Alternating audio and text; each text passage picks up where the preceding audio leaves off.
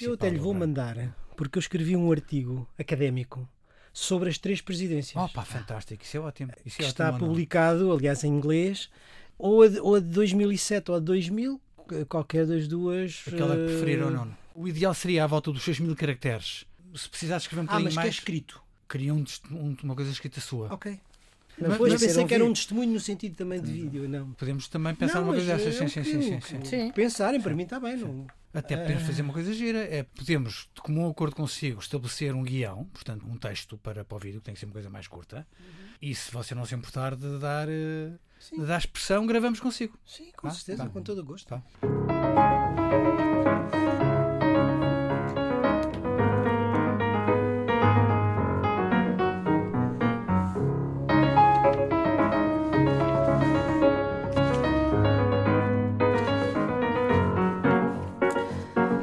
Ora viva, como estão? Nuno Severiano Teixeira e Carlos Coelho são os residentes fixos do Geometria Variável, já vos ouvimos. Olá, bom dia. Bom dia. Bom dia, ou boa tarde, quando boa formos tarde, ao sábado. noite. Em podcast é a toda a hora. A produção é da jornalista Ana Fernandes, os cuidados técnicos da gravação são de João Carrasco. Esta semana, antes de irmos aos temas que escolhemos falar, Açores, acordos e desacordos, manifestos, ditos e desditos, América, a transição, os bloqueios e as recontagens, vamos recuperar a nossa conversa, conversa prospectiva, para falar de outros temas e atualizar a nossa informação europeia, que nunca pode faltar aqui no Geometria Variável. Temos o Conselho Europeu. Brexit. Eu acho que nesse Conselho Europeu, que é formalmente convocado por causa do Covid, é um Conselho virtual, vamos ter dois não assuntos, ahm, que são os mais que importantes. são os fundos e o Brexit, em que Angela Merkel vai tentar ver se há consensos e se houver, o Conselho tomará uma decisão. Entretanto, há um dado interessante, é que a presidência alemã chegou a acordo com o Parlamento relativamente eh, ao condicionamento do Estado de Direito Democrático para efeitos de atribuição de fundos. Parlamento Europeu. Parlamento Europeu. Não significa que haja necessariamente aprovação no Conselho. Significa que eles se entenderam relativamente a uma proposta comum. É um passo muito significativo e muito interessante. Devo confessar que este acordo entre a presidência alemã e o Parlamento Europeu significa que eles estão a acelerar. Isto é, Angela Merkel quer acabar a sua última presidência do Conselho com, Qualquer com, coisa. com Uhum. vitórias. E, portanto, está a dar Vitórias importantes. está a dar instruções e o que se verifica é uma dinâmica de alguma autonomia entre os diversos ministérios alemães. Isto é, a gestão da presidência está menos centralizada do que esteve eh, noutras vezes. Cada dossiê sectorial está a ser gerido pelo seu ministro sectorial com uma grande vontade de chegar eh, a decisões. E isso é positivo para a Europa, significa passos em frente. O Carlos e o Nuno estavam a referir-se a um Conselho Europeu marcado para meados deste mês. Daí para cá, apesar desse Conselho ainda não ter existido, mas há atualizações a fazer em relação às questões europeias, até porque houve outro Conselho Europeu. Relativamente ao Conselho, não há particulares novidades. Pode ser que o próximo Conselho, esse sim, traga novidades. O tal 19 de novembro. uma vez que, entretanto, a presidência alemã chegou a acordo com o Parlamento Europeu relativamente ao pacote financeiro do orçamento plurianual, ou seja, estamos a falar do orçamento 2021-2027, que é essencial para a recuperação económica, é o chamado orçamento básico da União, ao qual se junta o plano de resiliência e recuperação, que é um, um financiamento complementar. Bem, o Parlamento Europeu conseguiu reforçar as verbas em 16 mil milhões de euros relativamente à proposta do Conselho, e isso é um sinal positivo. Na minha opinião, ainda sabe a pouco. É? Era defensor de um orçamento mais generoso da União Europeia. Em qualquer circunstância, o facto de se ter chegado a acordo é um bom sinal. De parabéns está a equipa negociadora do Parlamento Europeu, onde estão dois portugueses, José Manuel Fernandes do PSD e Marida Marques, eh, PS. Agora, vamos a ver se o Conselho endossa este acordo. Porque o facto da presença alemã ter acordado significa que a Angela Merkel está eh, muito A interessada acelerar. a acelerar. Mas isso não é claro, porque este acordo com o Parlamento também tem o condicionamento pelos direitos humanos, ou seja, diz que as verbas podem ser afetadas no caso de incumprimento dos eh, valores eh, Fundamentais. fundamentais do Estado de Direito Democrático. Ora, eu não tenho a certeza, aliás, tenho fundadas eh, dúvidas, que a Polónia e a Hungria, Hungria, vão engolir esta, esta pílula. E, portanto... É exatamente, exatamente aquilo que o caso acaba de dizer. Vai ser um Conselho importante por duas razões. Em primeiro lugar, para percebermos se há ou não aprovação por parte dos Estados-membros daquilo que o Parlamento Europeu e a presidência alemã acordaram relativamente ao orçamento, mas este último elemento é tão ou mais importante. Ou seja, a condicionalidade da distribuição ou da alocação dos fundos em função do cumprimento dos critérios do Estado de Direito. E este eu penso que é ainda mais difícil do que o puramente orçamental. Ora bem, nós tivemos outra conversa que é para ser bastante aprofundada mais tarde eh, sobre o que fica desta presidência alemã para a nossa presidência portuguesa em janeiro de 2021. Estamos a menos de dois meses. Eu estou convencido que a presidência alemã fará um forcing para aprovar eh, o Fundo de Recuperação e Resiliência, será isso a grande conquista política da presidência, mas vai ficar para Portugal a implementação no terreno sim, de tudo sim, isso, que também não é um dossiê fácil. Pois, e ela fica quase mais difícil, não é? Uma coisa é decidir, outra coisa depois é fazer. Exatamente. Depois haverá as prioridades que são coordenadas, digamos assim, com as prioridades europeias. Estamos a falar da digitalização e da descarbonização, que são dois desafios importantes. Há uma coisa que normalmente é sempre uh, característica das presidências portuguesas, que é alguma atenção à dimensão internacional da União Europeia. As anteriores ficaram marcadas pela relação com a África e pela estratégia União Europeia-Brasil e desta vez eh, nós vamos esperar que tenha sucesso com a Índia, não é? Uhum. Havia o cenário de nós herdarmos também a cimeira UE-África. Está marcada para dezembro, mas as informações que eu tenho dizem que os africanos recusam uma cimeira virtual. E se isso acontecer, não haverá nenhuma hipótese de cimeira se verificar ainda durante a presença alemã. Mas também não significa necessariamente que ocorra na presidência portuguesa. Mas a ocorrer em alguma presidência é na portuguesa, porque os outros países não têm a nossa facilidade, diria eu. Não, as cimeiras internacionais correspondem um bocado aos calendários. É? A questão é de saber, durante a presidência portuguesa, durante o próximo semestre, haverá condições para fazer uma presença presencial? É muito discutível e muito pouco provável. E se o óbice continuar, isto é, se a África continuar a dizer nós não queremos uma cimeira virtual, vai ficar para as calendas Bom, isto é uma mini conversa sobre o que poderá ser a presidência portuguesa daqui por menos de dois meses, mas é só para começarmos a preparar terreno uh, e depois uh, nos debruçarmos mais profundamente. No entanto. Eu diria que só mesmo em dezembro é que nós temos uma ideia do que é que se consegue e do que é que fica, do que é que sobra. E eu diria mesmo que para final de dezembro. Já depois do Natal. porque há muitas coisas que podem ficar penduradas até o último momento.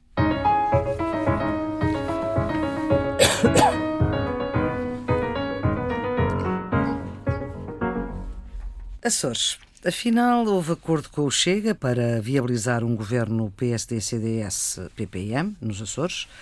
Temos uh, Nuno Moraes Sarmento, que é vice-presidente do PSD, em entrevista ao público e à Rádio Renascença, a dizer que o apoio do Chega pode chegar ao nível nacional. Temos um manifesto, um texto assinado por personalidades várias da direita e por todos uh, no meio, Miguel Poiares Maduro e Adolfo Mesquita Nunes, a rejeitar precisamente esse apoio. Nuno, eu vou começar propositadamente por si. Podemos estar em presença de alguma coisa, de uma cisão no PSD, num partido fundador da democracia, por causa deste acordo? Ou, da sua experiência política, pensa que isto será absorvido, digamos assim? Não, eu não diria que isso é motivo para uma cisão mas que deixará com certeza algumas marcas no interior do partido e até na sua performance eleitoral, eventualmente. Isso creio que sim. Mas vamos lá ver. Na semana passada não havia acordo. Na semana Rui passada... Rio era perentório a dizer que não, Exato. mas depois tudo mudou. Tudo mudou. Quer dizer, o representante da República chama embaixador os, Pedro Catarino. embaixador Pedro Catarino chama os partidos e eh, decide ele próprio indigitar para a formação do governo o presidente do PSD Açores. Podia ter seguido o caminho que o professor Cavaco Silva tinha eh, seguido em 2015, ou seja, primeiro chamar o partido mais votado e uma vez que ele não conseguisse apoio parlamentar suficiente, então passar a, a quem tem essa maioria parlamentar. O embaixador Pedro Catarino decidiu suprimir essa, essa fase, vai diretamente ao convidar quem tem ou quem apresenta maioria parlamentar e, portanto, creio que o representante da República tem toda a legitimidade para o fazer, o presidente do PSD Açores tem toda a legitimidade para formar governo, nenhum problema desse ponto de vista, parece-me que está tudo de acordo com o que era esperado. Agora, e o este... problema é este governo ser eh, viabilizado pelo Chega. Exatamente. Porque o, o Chega nós... também não faz parte do governo, também é preciso não, ser era, claro. era isso que eu ia dizer. Para, para pormos as coisas de uma forma muito clara, do que se trata é, em primeiro lugar, de uma coligação governamental que recupera a antiga AD do Dr. Sá Carneiro. Só faltam os renovadores de Medeiros Ferreira PSD, e de António Barreto. PSD, CDS e PPM, mas como esses três partidos não conseguem ainda a maioria parlamentar, é necessário o apoio de outros partidos, neste caso a Iniciativa Liberal e o Chega. Com este último, há então um acordo de incidência parlamentar. E é aqui que eu julgo que começa aquilo que tem sido o, o pomo da discórdia, digamos, a, a polémica. A questão é, é possível fazer acordos parlamentares com partidos que têm este ideário? Essa é, essa, essa é a questão. O Dr. Rui Rio disse já por duas vezes e com muita clareza que o acordo é de incidência regional, apenas regional, e que os quatro pontos que foram acordados não têm nada de fascista. Foi, aliás, a palavra que o Dr. Rui Rio utilizou e que eu devo dizer que introduz confusão no debate. Não se trata aqui minimamente de fascismo, isso é uma outra coisa. Trata-se de populismo de extrema-direita. Mas lá vamos. Em primeiro lugar, o acordo é, obviamente, um acordo regional, mas é um acordo que tem incidência nacional. Primeiro, porque. Os Açores são Portugal. Os Açores são Portugal e não é só isso, e porque a direção nacional de ambos os partidos esteve envolvida neste processo. Mais, porque um dos pontos que é a redução do número de deputados, mesmo que seja da Assembleia Regional, não se faz na Assembleia Regional dos Açores, faz-se na Assembleia da República, o que significa que tem um nível plenamente nacional. Em segundo lugar, a substância daquilo que está em cima da mesa, não é? São as quatro questões: a redução do rendimento mínimo, rendimento eh, social do de rendimento social de, de, inserção nos Açores. Nos Açores. Quer dizer, que eu acho que, sendo os Açores uma das zonas mais pobres do país, onde o rendimento é mais baixo e onde se atravessa uma crise social, já de si não é uma coisa muito, para dizer, eh, muito social-democrata, vamos dizer assim. A questão da anticorrupção, estamos todos de acordo com a anticorrupção, é óbvio, mas a criação de uma comissão que trabalhe contra a corrupção é uma coisa que eu me lembro, pelo menos desde a década de 80, da autoridade contra a corrupção do Coronel Costa Brás. Quer dizer, uhum. não é que isso tenha resolvido o problema da corrupção. Depois, a redução dos números de deputados, como já vimos, é uhum. é preciso essa, essa, esse acordo de incidência nacional. Mas nada disto é o problema. Nada disto é o problema. O problema é outro. O problema é a existência desse acordo escrito com um partido como o Chega. Porque do que se trata, fundamentalmente, é qual é o tipo de relação política que deve existir entre a direita democrática e a extrema-direita populista. Esta é que é a questão. Nós normalmente temos três modelos diferentes. O primeiro modelo é o modelo de ignorar os partidos de extrema-direita populista enquanto eles têm um score eleitoral muito baixo. O que eu acho absolutamente extraordinário em Portugal é que um partido que tem um deputado marca a agenda política do país. Isto já, para mim, é algo que é espantoso. Depois há outros dois modelos, que é o modelo integração. Não marcaria se não houvesse este acordo. Exatamente, que é o modelo da, da, da, cooperação e o outro é o do combate. Ora bem, o Dr. Rui Rio escolheu a cooperação com o Chega. O que é que isto significa? Isto significa basicamente duas coisas e é isto que é, do meu ponto de vista, politicamente significativo. É que, em primeiro lugar, trata o Chega como um igual, como um parceiro de negociação e, portanto, como um igual, e ao fazê-lo, de um só golpe, integra-o no sistema, legitima-o no sistema democrático, que é aquilo que o Chega quer denunciar. É por isso que se diz que é um partido antissistema.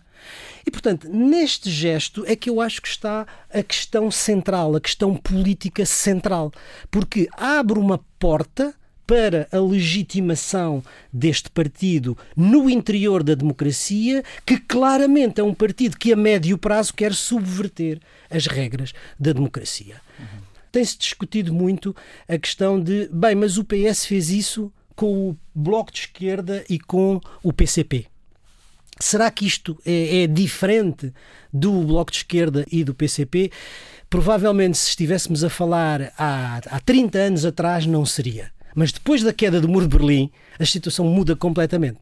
O PC e o Bloco de Esquerda são partidos que hoje aceitam as regras do jogo democrático e não põem em causa, não são partidos antissistema. Ora, e o PCP votou esta Constituição. O Bloco não existia na altura. Nós precisamos de distinguir aqui, do ponto de vista dos princípios, duas coisas que são importantes. Uma coisa é a divergência política sobre o tipo de sociedade, o modelo de económico, sobre a intervenção ou não do Estado na sociedade e na economia, se somos, do ponto de vista da política externa, a favor da Europa ou não somos a favor da Europa. Isso é uma coisa, são divergências políticas. Outra coisa são questões de princípio que tocam com os direitos humanos. Ou seja, estamos a falar na castração química, estamos a falar da castração física, estamos a falar de retirar os ovários às mulheres, estamos a falar. Mas não passou, mas foram são, ideias que passaram por lá. São propostas ideológicas que definem a matriz daquele, daquele partido. E, portanto, é possível debater, é possível confrontar, é possível estar num sistema democrático com essas divergências políticas, mas eu julgo que não é possível ter este tipo de relação quando estão em causa princípios fundamentais de respeito pelos direitos humanos e veremos o que aí vem relativamente ao próprio sistema político democrático em que estamos inseridos. Uhum. Desse ponto de vista, eu achei que aquele manifesto que foi feito pelas personalidades de direita e centro-direita, que se demarcam desta posição, é salutar do ponto de vista político e mostra que em Portugal há uma direita democrática e que é no campo democrático e com os democratas que se devem resolver os problemas. Compreendemos aqui a delicadeza da questão. O Carlos é militante do PSD e, portanto, deste partido que fez este acordo. Lembro-me de lhe ter perguntado cerca de quatro vezes se Rui Rio tinha abertura no partido para fazer este entendimento e, finalmente, me ter dito que não.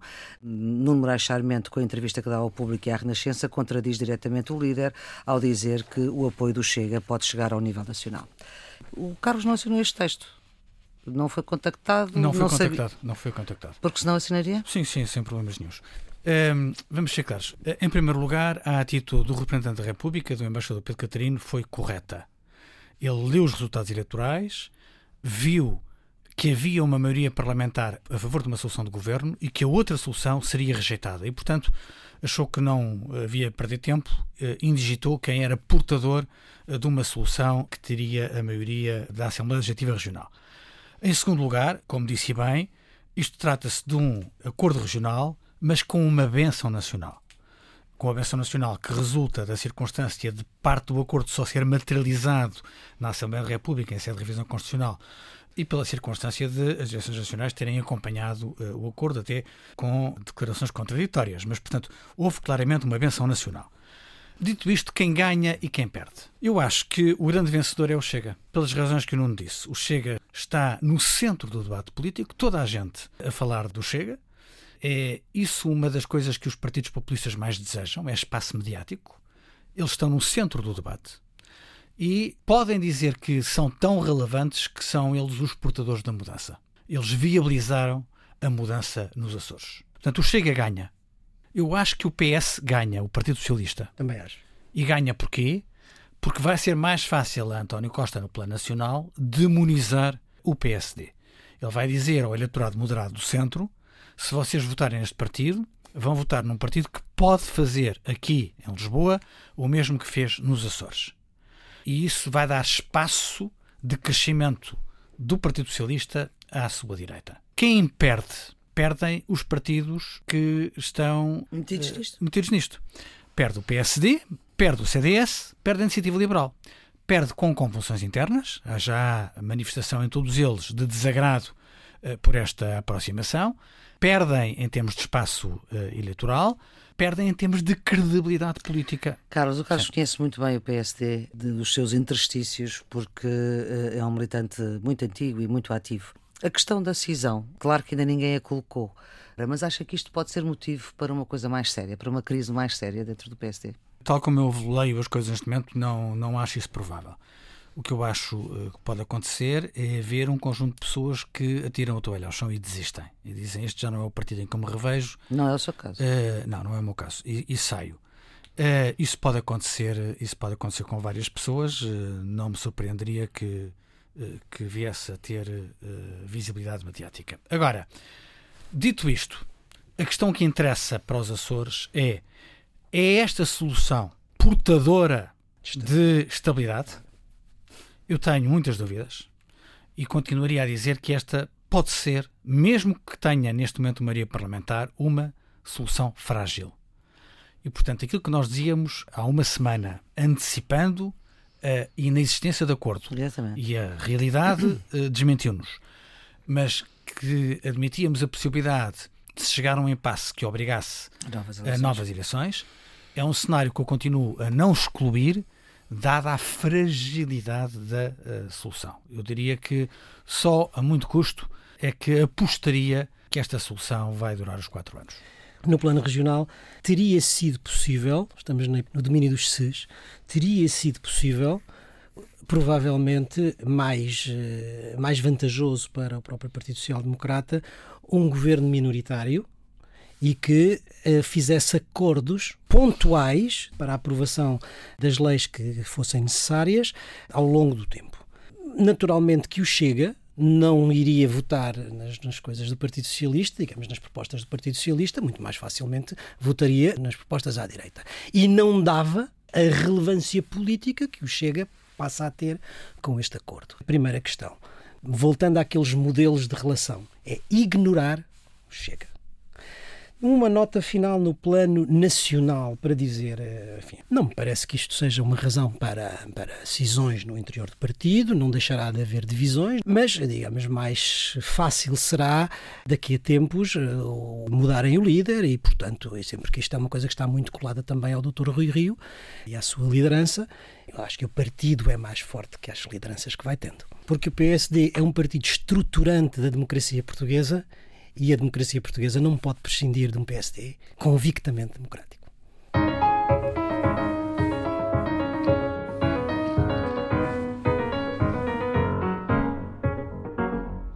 E vamos voltar à nossa conversa perspectiva. Para a semana acham que já sabemos quem é o presidente? Ah, isso parece-me que sim. Seguro? Sim. Seguro, sim, seguro? Sim, Sim. Isso parece-me que sim. Isso parece-me que sim. Seguro, seguro, era Biden de quem estávamos a falar. Ele é o presidente eleito sem dúvida, mas também está a ponderar a via judicial porque não está a ter apoio da equipa de Trump para a transição. A democracia americana é suficientemente sólida para conseguir resolver esta situação, que não está fácil. Está a recontagem em vários estados. Trump tem mais 5 milhões de votos do que teve há 4 anos. Mas Biden tem mais 5 milhões de votos do que Trump. Exatamente, é verdade, mas da- também da outra vez Hillary Clinton tinha mais 3 milhões de votos do que Trump. Aqui a questão é, é a distribuição desses votos. A pergunta é uma estrutura política, um sistema político que foi eh, pensado há 200 anos, não é? Eh, se consegue resolver, portanto, do século XVIII, se consegue resolver estes problemas do século XXI. Não creio que seja um problema da democracia do século XVIII do século XXI. A democracia americana é talvez a democracia mais forte e mais institucionalizada em todo o mundo. E estou em crer que as instituições democráticas eh, americanas naturalmente resolverão este problema. Agora, isto é o exemplo do que é um populista em ação e do dano que pode provocar ao funcionamento das instituições democráticas.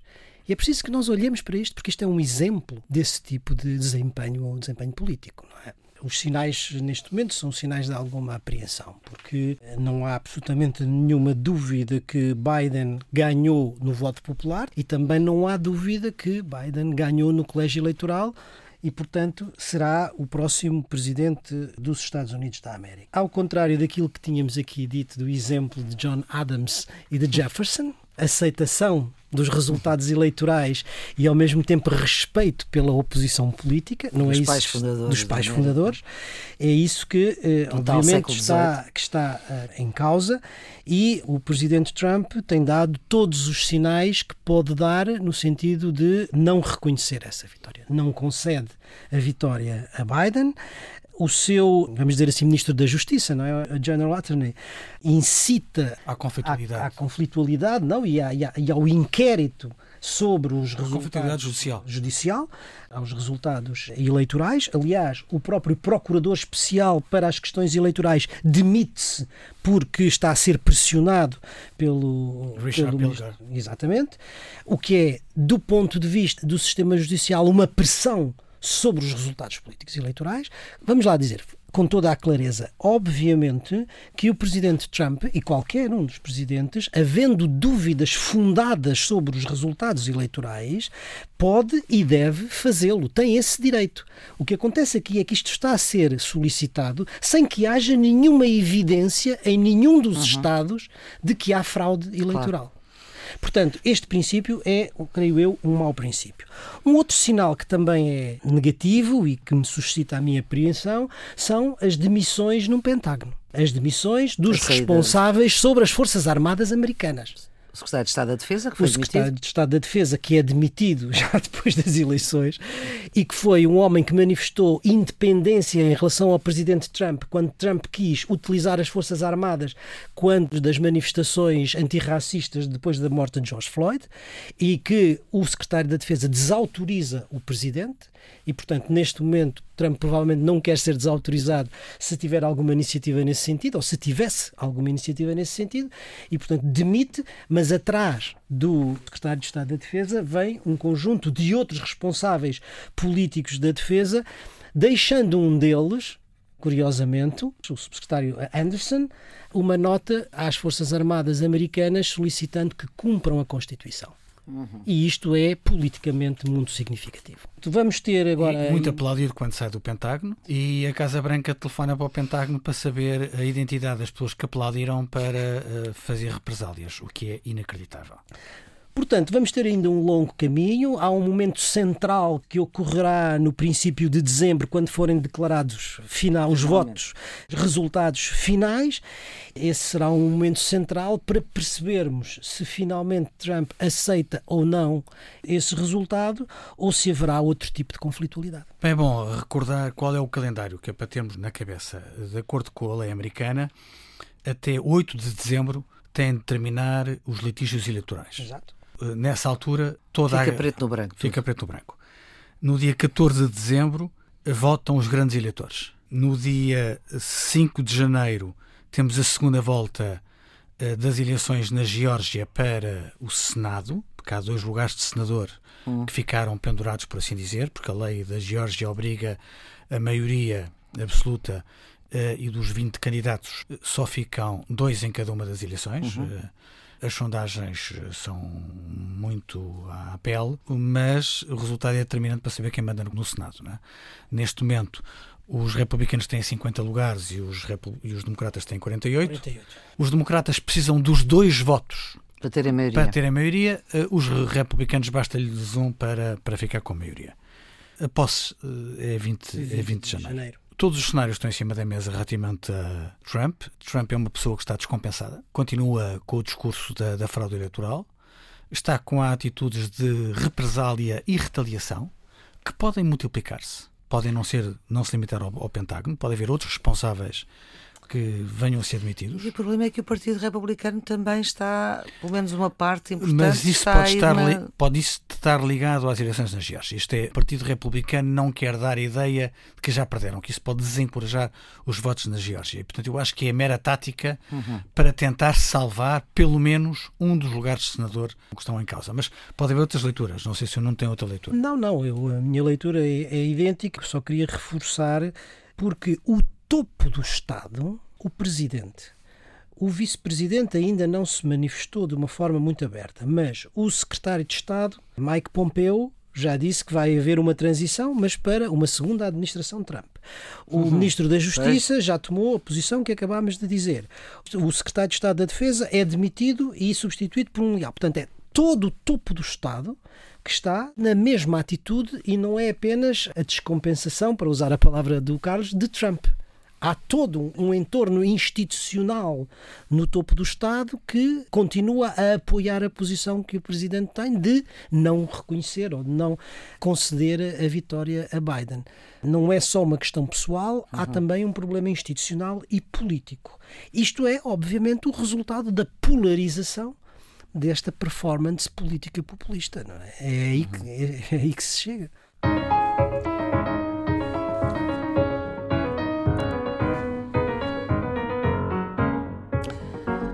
Ora bem, no final da semana passada pensávamos que íamos voltar ao Brasil e voltamos. Depois pode haver evoluções noutros países. Por exemplo, o Presidente Bolsonaro Não falamos há muito tempo do Brasil, é verdade. Que acha que é o grande campeão contra a corrupção, vê o seu filho mais velho acusado criminalmente. Alguma acho. coisa a funcionar no Brasil. Sim. Já felicitou o presidente Trump pela sua vitória. Ah, como é evidente.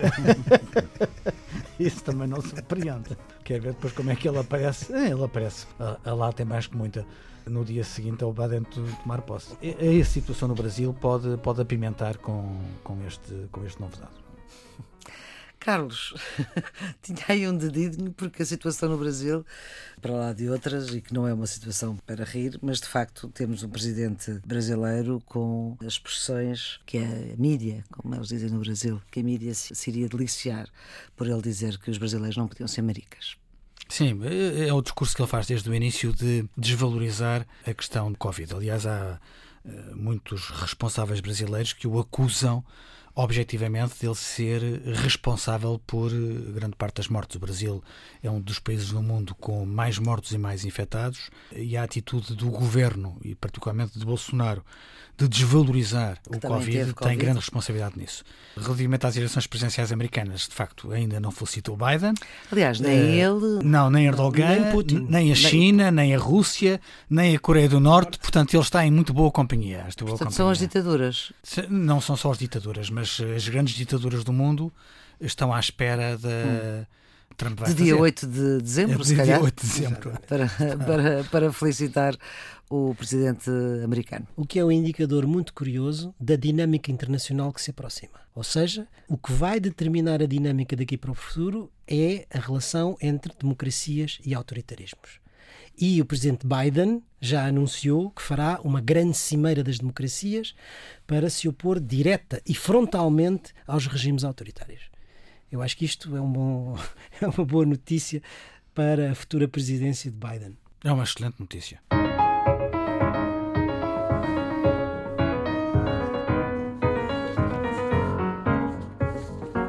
Bicudos redondos e quadrados. O meu bicudo é para lamentar a morte do arquiteto Gonçalo Ribarteles, um homem que deixa um legado notável na política ambiental. Eu aprendi a respeitar o ambiente com Ribarteles e com Carlos Pimenta. Tive um maior contacto com ele na altura da AD. Da AD verdadeira. Da verdadeira. e era um homem fascinante. Tenho muita pena que, que ele se tenha ido. Há muitos anos eu comecei a minha carreira universitária na Universidade de Évora, onde ele era o diretor do Departamento de Arquitetura Paisagista. Uhum. E o arquiteto Riberteles eh, eh, não conduzia. Muitas vezes vinha com, com os assistentes, com as pessoas que vinham de, de Évora para Lisboa. Fiz muitas viagens com ele e era de facto uma personalidade fascinante. Tenho muita saudade e quero prestar aqui homenagem não só à sua obra, mas também à pessoa e deixar eh, os meus sentimentos à família. Quando fizeram uma grande homenagem na Gulbenkian, nas vésperas dele fazer 90 anos, entrevistei-o aqui na Antena 1 e ele dizia que, de facto, eh, quando começava a falar destes assuntos, no início, no início, porque ele foi Ministro da Qualidade de Vida da Exato. AD, as pessoas ficavam a olhar para ele, mas porquê é que está a pensar nisso? Porque eram assuntos que não. Que pareciam pessoas, esotéricos na altura. Pareciam esotéricos na altura, quer dizer, apesar de sempre ter sido um homem muitíssimo respeitado. E, e, e dizia com uma simplicidade extraordinária. É verdade com a grandeza, com a simplicidade das pessoas grandes. Não é? Exatamente. Ele dizia que a vida era uma, uma, coisa entre a cavalgada das Valquírias e um fado do Alfredo Marceneiro. Como é que é isto? Bem, é, que vida é esta? É, é entre vaga... é, é, uma pergunta que eu faço a mim mesmo há muito tempo. No entanto, vou procurando viver Sim. e viver uh, o mais interessado possível. Hum. Uh, o mais calmo possível e o mais inquieto possível.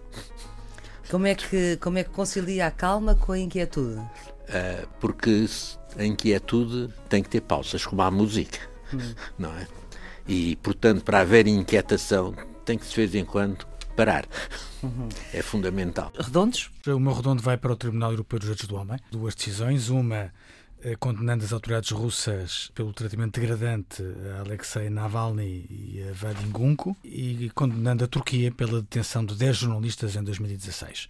O Tribunal Europeu dos Direitos do Homem do Conselho da Europa prossegue a sua obra notável no controle da violação dos direitos humanos eh, por esse mundo fora, particularmente dos países que estão associados ao Conselho da Europa. Meu redondo vai para a esperança que se abre com a notícia de que estamos mais próximos de ter uma vacina. Da Pfizer. da Pfizer, laboratório também alemão. Temos o muito próximo uma vacina que pode ser eficaz em 90%, 90% dos casos e um facto que apesar Mas a, a Rússia é melhor, pode 92% de acordo com o um comunicado era isso, que eu, era isso que eu ia justamente dizer.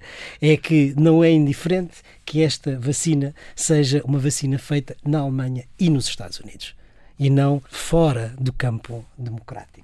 E quadrados? O meu quadrado vai para a situação em Angola. A Angola tem altos e baixos. Por vezes nós achamos que João Lourenço está no bom caminho quando quer lutar contra a corrupção e quando denuncia abusos, mas quando uh, as autoridades exercem uma repressão violenta e demodé, fica-nos menor vontade para estar do lado da, do regime angolano.